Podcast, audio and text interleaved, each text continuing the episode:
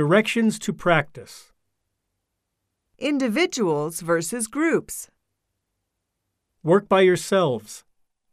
Work on your own. Work in pairs.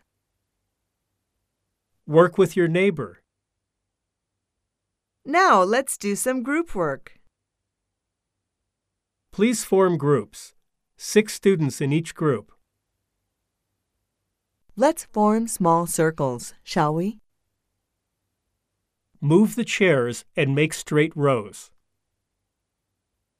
Let's change partners.